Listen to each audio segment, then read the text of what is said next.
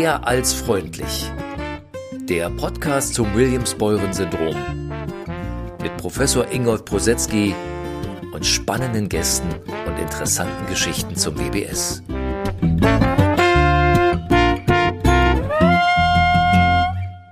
Herzlich willkommen. Mit dieser einführenden Folge möchte ich kurz vorstellen, was das Williams-Beuren-Syndrom ist, warum es den Podcast gibt und was dich in der ersten Staffel erwartet.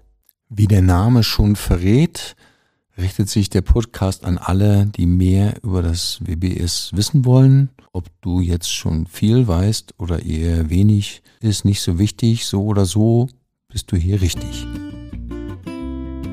Heute bei der Vorstellung der ersten Folge bin ich alleine, aber um es unterhaltsam und abwechslungsreich und informativ zu gestalten, lade ich sonst immer Gesprächsgäste ein, also Eltern, die über ihre ermutigenden und berührenden persönlichen Erfahrungen berichten, ähm, Aktive aus dem BBS-Verband, die über Unterstützungsmöglichkeiten informieren, Erwachsene mit WBS, die Einblick in ihre Lebenswelt äh, gewähren, unterschiedliche Wissenschaftlerinnen und Wissenschaftler, die Anregungen aus der Forschung geben, ja, und auch professionell Tätige aus der Eingliederungs- und Behindertenhilfe, jeweils zum Thema Schule, Wohnen, Arbeiten, Erzählen, berichten können.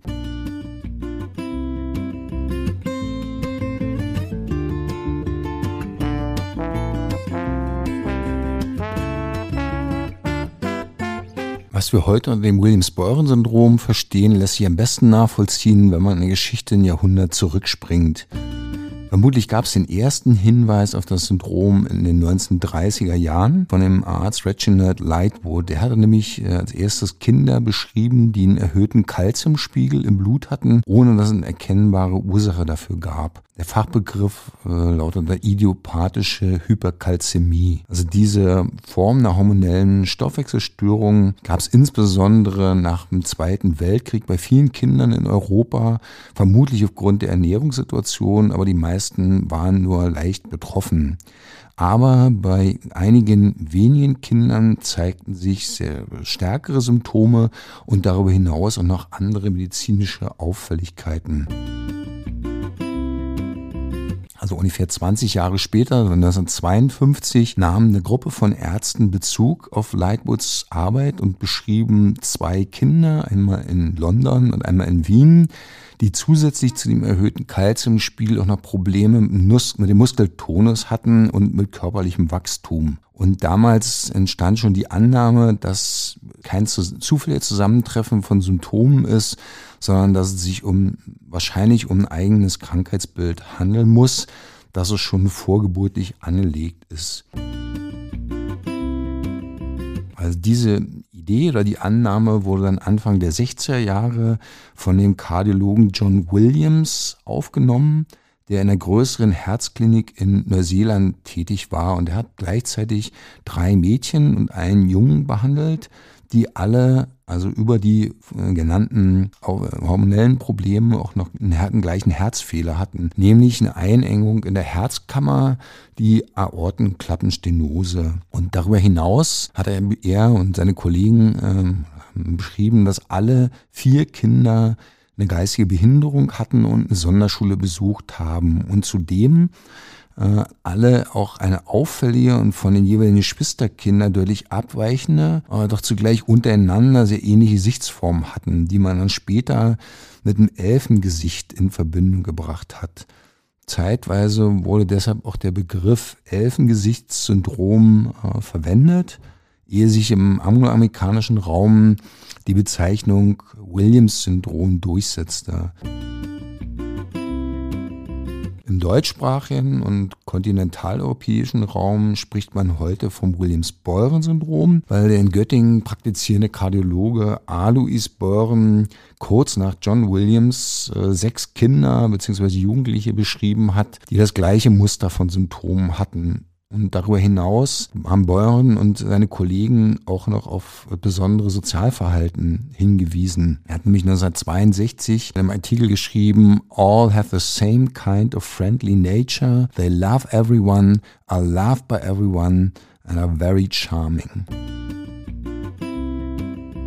Lange Zeit hatten diese Entdeckungen aber eher wenig Bedeutung in der medizinischen Praxis und auch im Alltag der Familien. Also zur Orientierung bis Mitte der 1980er Jahre hatten in den USA nur 60 Personen äh, die WBS-Diagnose von grob geschätzt potenziell 30.000 Personen, die WBS hatten. Häufig wurden die Diagnosen äh, nur zufällig gemacht, wenn ein Kardiologin oder der Kardiologe mit dem Symptom vertraut war, was äh, mit höherer Wahrscheinlichkeit der Fall war, wenn die in einer größeren Klinik äh, gearbeitet haben oder tätig waren.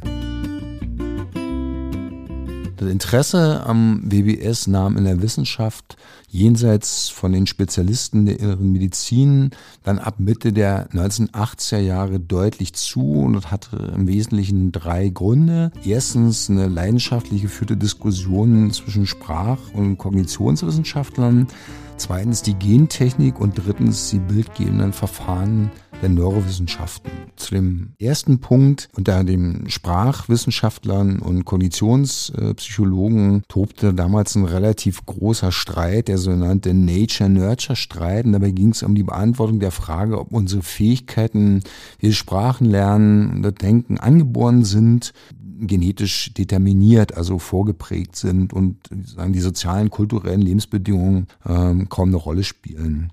Und einer der Lösungsansätze der Zeit war, dass man typisch oder normal entwickelte Menschen verglichen hat mit äh, Menschen, die eine geistige Behinderung hatten, häufig oder bevorzugt, äh, wenn man schon wusste, dass es ein bestimmtes Syndrom gab. Also eine sehr häufige Gruppe sind die Personen mit Down-Syndrom oder Trisomie 21 gewesen.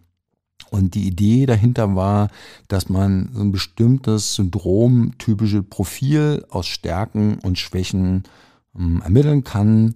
Also wenn man sie entweder vergleicht mit anderen Syndromen oder eben mit äh, typisch entwickelten Personen. Und bei dem Down-Syndrom-Personengruppe äh, war es so, dass äh, die ja dadurch gekennzeichnet sind, dass sie oft Lernprobleme haben äh, und Schwierigkeiten mit dem abstrakten und logischen Denken und allgemein niedrigen IQ, äh, aber darüber hinaus auch noch deutliche Probleme beim Sprechen haben. Das heißt, sie haben Probleme äh, auf der kognitiven Ebene, aber darüber hinaus oder vergleichsweise ist das Sprechen noch schlechter entwickelt oder die Sprache. Und wenn man dann den Personen Aufgaben gibt, die sie also nicht sprachlich lösen mussten, dann waren die Ergebnisse häufig besser. Also Mitte der 80er Jahre hm, ist dann eine Studie veröffentlicht worden von mehreren Erwachsenen mit, mit dem WWS und bei denen schien genau das Gegenteil der Fall zu sein. Die hatten zwar auch im Vergleich niedrigeren IQ, aber ein scheinbar wesentlich besseres Sprachverständnis und konnten sich auch viel besser artikulieren. Und eins der damals sehr bekannten Beispiele war, dass äh, man die Jugendlichen gebeten hat, einen Elefanten zu zeichnen. Und äh, das, was sie gemalt haben, ähm, hatte Niveau vielleicht von einem Kleinkind, aber so, wie sie sich artikuliert haben, wie sie äh, die Zeichnungen kommentiert haben, haben sie sich also auf einem wesentlich höheren Entwicklungsniveau äh, sagen, präsentiert und gezeigt. Also sie konnten sehr eloquent beschreiben, wie ein Elefant aussah und aussieht, aber das konnte man auf den Bildern äh, nicht, denn da war das Ohr des Elefanten, der Schwanz und die Beine also ganz, äh, sag ich jetzt mal, räumlich falsch angeordnet oder in, in völlig falschen Relationen. Das heißt, man hatte dann die Idee, dass das WBS so etwas wie ein einzigartiges äh, Profil hat, nämlich einerseits große Probleme bei der räumlichen Orientierung, im räumlichen Denken und Zeichnen, aber andererseits eine fast intakte, normale Sprachentwicklung. Und das war eine total brisante Entwicklung, weil sehr zugespitzt darin einige Wissenschaftler darin den Beweis sahen, dass sich das Denken und das Sprechen oder die Sprachentwicklung unabhängig voneinander entwickeln können. Also, dass sie unabhängig von auch von sozialen Bedingungen sich vollziehen und dass gewissermaßen der Beweis damit erbracht war, dass unser Leben maßgeblich genetisch festgelegt zu sein scheint. Dann kamen noch andere auf die Idee, Kinder und Jugendliche und Erwachsene mit WBS, äh, mit Personen mit Autismus äh, zu vergleichen. Und auch hier schien es so, als wenn es äh, so ein Gegenpolierprofil gab Denn während Kinder und Jugendliche und Erwachsene mit Autismus äh, oft oder eher zurück und selbstbezogen sind und scheinbar sozial inkompetent wirkten, schienen die Kinder und Jugendlichen mit WBS und auch die Erwachsenen eher als sozial kompetent und auch als überfreundlich sehr, sehr zugewandt. Und es wurden dann noch andere Hypothesen aufgestellt, dass Personen mit WBS zum Beispiel besonders äh, musikalisch seien. In der Folge gab es dann in den 90er und 2000er Jahren sehr, sehr viele Forschungsarbeiten, die versucht haben zu belegen oder zu widerlegen, welche Stärken und Schwächen eben Personen mit WBS haben. Und damit komme ich zu Punkt zwei, also befeuert wurde diesen Studien auch dadurch, dass 1993 ein genetischer Marker für das WBS gefunden wurde. Das heißt, die Existenz hatte man zwar schon länger vermutet, aber erst ab dem Zeitpunkt äh, wusste man, dass die Ursache des WBS äh, zusammenhängt oder zu finden ist in der Veränderung von mindestens 20 Genen auf dem langen Arm des Chromosoms Nummer 7. Während also bis dahin für das medizinische Personal nur eine Sichtdiagnose möglich war, also meistens über das Gesicht oder eben die Erkenntnisse, die man jetzt über das Herz und die Nierenfunktion gewonnen hat, konnten jetzt Eltern oder können jetzt Eltern seit 30 Jahren einen einfachen und schnellen humangenetischen Test machen, der mit extrem hoher Wahrscheinlichkeit die Diagnose bestätigt. Damit komme ich zum dritten Punkt. Also ebenfalls Mitte der 90er Jahre gab es in den Wissenschaften einen Neuro, sogenannten Neuroboom und das hing damit zusammen, dass neue Techniken zur Verfügung gestellt worden sind, insbesondere die ja, bekannten MRT oder FMRT-Röhren, die es erlaubt haben, bildgebende Verfahren zur Untersuchung des Gehirns an lebenden Personen ja noch möglich zu machen. Und daraus entwickelte sich der sehr optimistische Ansatz, dass man von den veränderten Gen man wusste jetzt, dass äh, WBS eine veränderte genetische Basis hat, man auf veränderte Gehirnstrukturen und Funktionen schließen kann und von darauf auf veränderte Sozialverhalten die sich dadurch besser erklären konnte. Also möglicherweise Ängstlichkeit oder die Thema der Freundlichkeit oder die Probleme beim räumlichen Navigieren.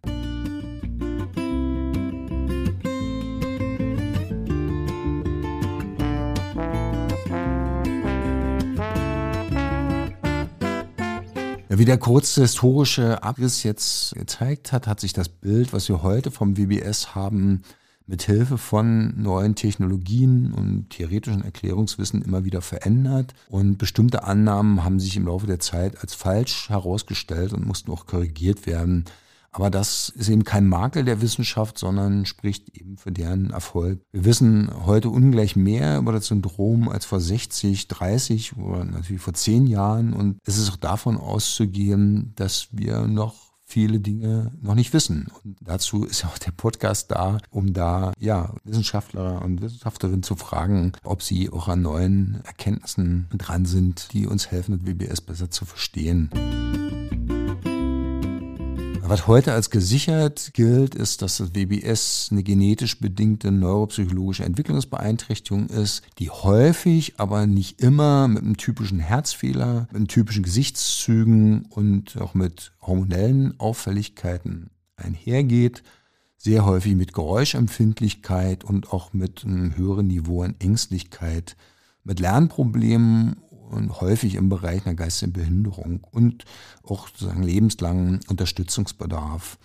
Dabei ist das Spektrum also zeigen nahezu alle Forschungsarbeiten und Studien, die man durchführt, immer sehr, sehr weit. Das heißt, sowohl der Zeitpunkt, wann zum Beispiel Kleinkinder das Sprechen oder Laufen lernen, kann sehr variieren, aber auch die Ausprägung von Problemen bei der Alltagsbewältigung. Also es gibt Erwachsene mit WBS, die mehr oder weniger selbstständig leben und andere, die auch einen relativ hohen Unterstützungsbedarf haben und brauchen.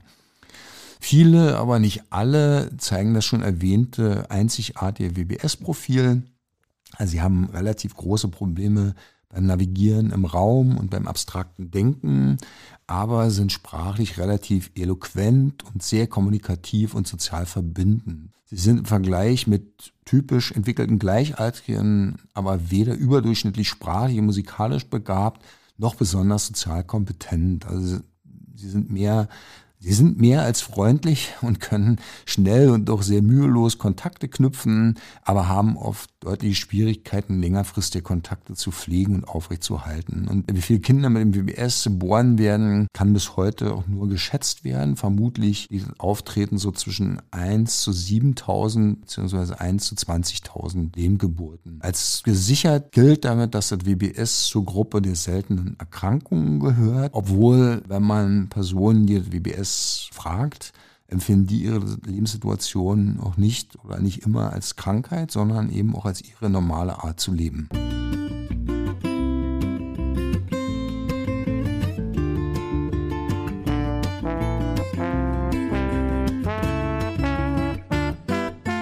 Warum ein Podcast zum WBS?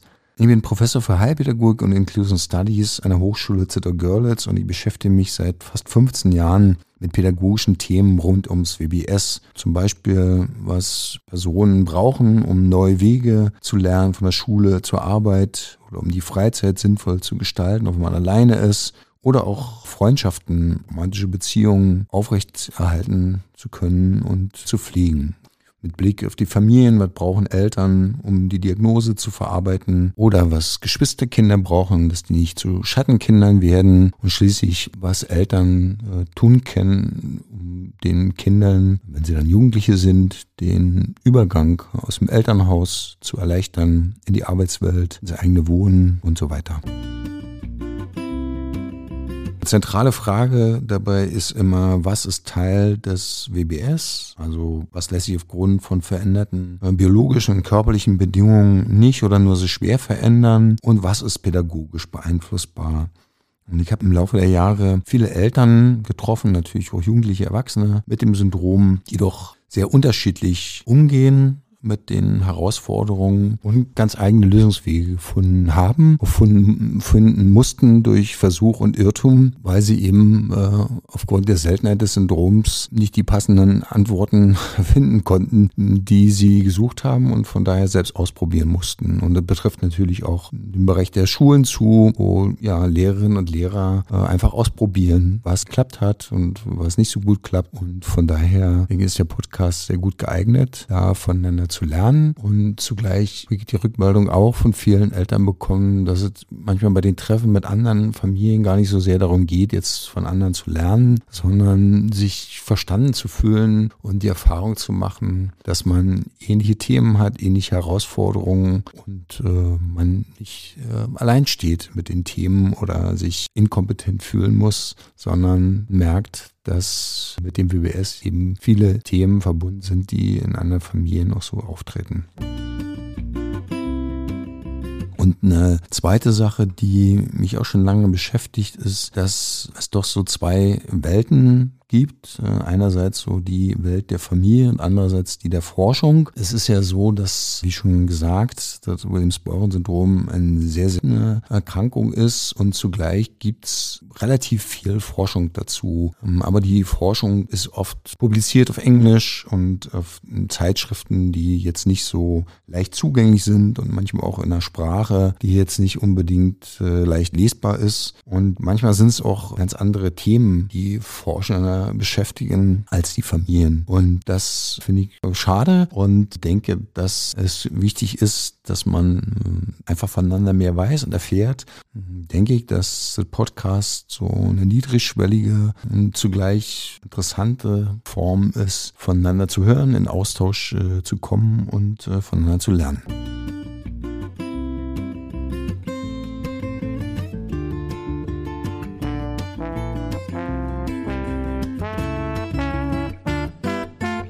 Erste Podcast-Folge erscheint am 29. Februar. Das ist ja nicht nur ein seltener Tag im Kalender, sondern zugleich auch der Tag der seltenen Erkrankungen. Und alle neuen Folgen erscheinen dann auch regelmäßig zum 29. jeden neuen Monats.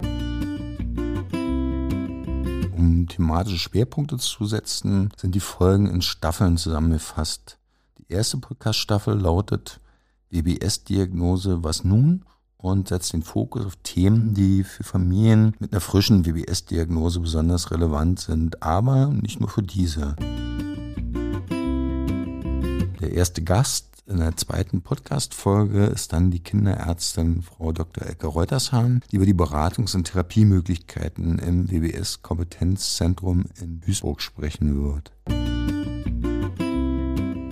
In der dritten Episode besuche ich die Eltern Silja und Thomas Dubiel, die rückblickend über die Überbringung der WBS-Diagnose und den Annahmeprozess dann berichten und wie es ihnen jetzt mit ihrem Sohn geht, der inzwischen zehn Jahre alt ist.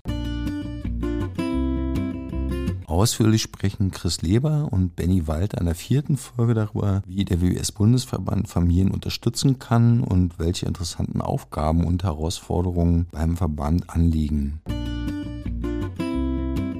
In der darauf folgenden Episode gibt die Therapeutin Jutta Fairbeck aus dem WBS-Kompetenzzentrum in Duisburg hilfreiche Hinweise zu Schluckproblemen, Essgewohnheiten und Lebensmittelunverträglichkeiten bei Kindern und Erwachsenen mit WBS. In der Schweiz habe ich Kathleen Friedli und ihre Eltern besuchen und interviewen dürfen. Kathleen Friedli ist professionelle Theaterschauspielerin und erzählt darüber, wie das WBS ihr Leben beeinflusst. In einer weiteren Folge berichtet Tanja Zahlten über ihre langjährige Erfahrung als Ansprechpartnerin für Familien mit Kleinkindern für den WBS-Verband sowie ihre gegenwärtige Rolle als Beraterin für Jugendliche im Übergang zum Erwachsenenalter, ne, im sogenannten Transitionsphase. Lass dich überraschen, wer die weiteren Gesprächsgäste sein werden. Ich freue mich sehr, wenn du neugierig geworden bist und es wäre toll, wenn du den Podcast hörst, abonnierst und auch an Freunde, Bekannte weiterempfiehlst. Ergänzend gibt's einen Instagram-Kanal und auch eine Internetseite, wo du dann jeweils Bilder und weiterführende Infos zu Literatur oder Weblinks zu jeder Folge findest. Wie du da hinkommst, kannst du äh, den Beschreibungen und Shownotes des Podcasts entnehmen. Selbstverständlich kannst du mir gerne Kommentare, Fragen, Rückmeldungen, Ideen und Vorschläge für Gäste oder Themen machen, entweder per Instagram oder per Mail an podcast.w-b-s.de. Auch wenn ich als Gastgeber alleine in Erscheinung trete, so ist der Podcast doch ein echtes Gemeinschaftswerk. Und zuallererst möchte ich mich deshalb beim WBS-Verband für die Unterstützung bedanken und bei der Hochschule Zitter-Görlitz, insbesondere beim Travers-Institut für die Bereitstellung auch der Aufnahmetechnik. Außerdem bei meinen studentischen Hilfskräften Luise Böhme, Anna-Katharina Schilling und Benjamin Soldan. Ich möchte mich bei meinem Freund Alexander Dieck bedanken, der mich sehr ermutigt hat, diesen Podcast anzufangen und mir viele Tipps gegeben hat und auch die Stimme liehen hat für das In- und Outro. Das Lied, das du im Podcast hörst, heißt Ohne Ego und ist aus dem Album Midlight Drive. Es ist komponiert und eingespielt von meinem alten Leipziger Zivi-Kollegen und WG-Bewohner Matthias Erik. Also wenn du mehr Infos zur Musik haben willst oder gerne zum Konzert mal gehen willst, dann guck mal einfach nach unter matthiaserik.de oder mehr als wir.de. Schließlich möchte ich mich auch bei meinem Neffen Max bedanken für die grafische Umsetzung des Covers. Ja, hoffentlich auf Wiederhören und bis dahin. Tschüss.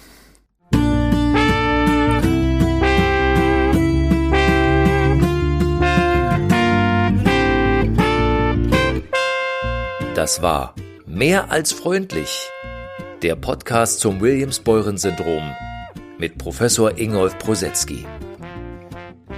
Wenn dir der Podcast gefällt oder du Fragen und Themenvorschläge hast, schreib eine Nachricht per Mail an podcast.w-b-s.de, poste auf Instagram oder schau dir weitere Infos zur Folge auf der Internetseite an.